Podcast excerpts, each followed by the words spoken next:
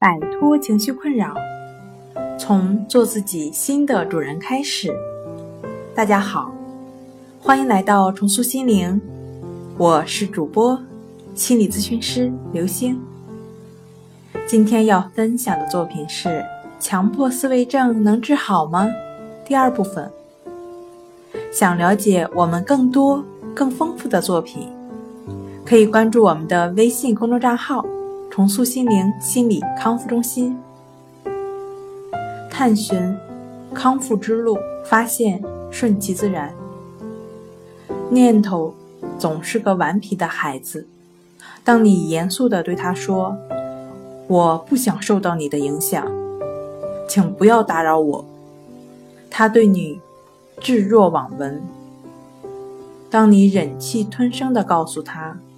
求你了，走开吧！他对你熟视无睹。当你终于按捺不住心中的怒火，滚！他依然我行我素，油盐不进，好像没有可寻之计。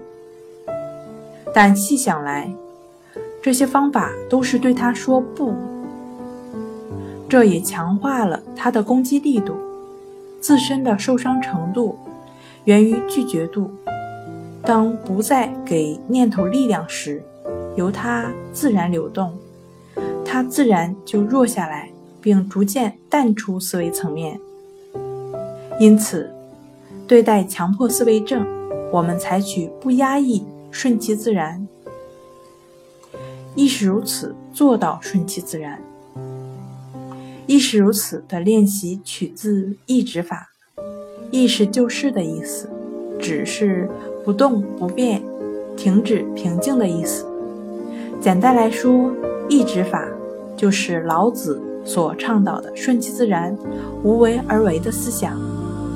之所以这个方法对于强迫思维症的患者效果明显，就是因为在问题出现的时候，有具体实操性的练习，帮助患者逐步做到顺其自然。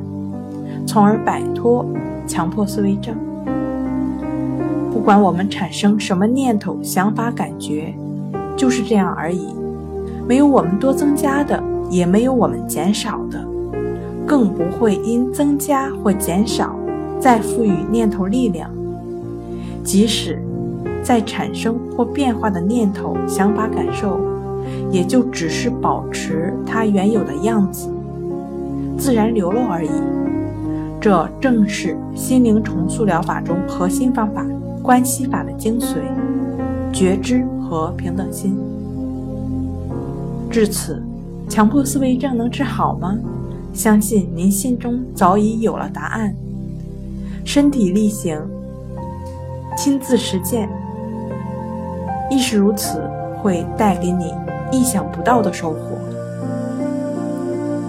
好了，今天跟大家分享到这儿。这里是我们的重塑心灵。如果你有什么情绪方面的困扰，都可以在微信平台添加幺三六九三零幺七七五零，与专业的咨询师对话。你的情绪我来解决。那我们下期节目再见。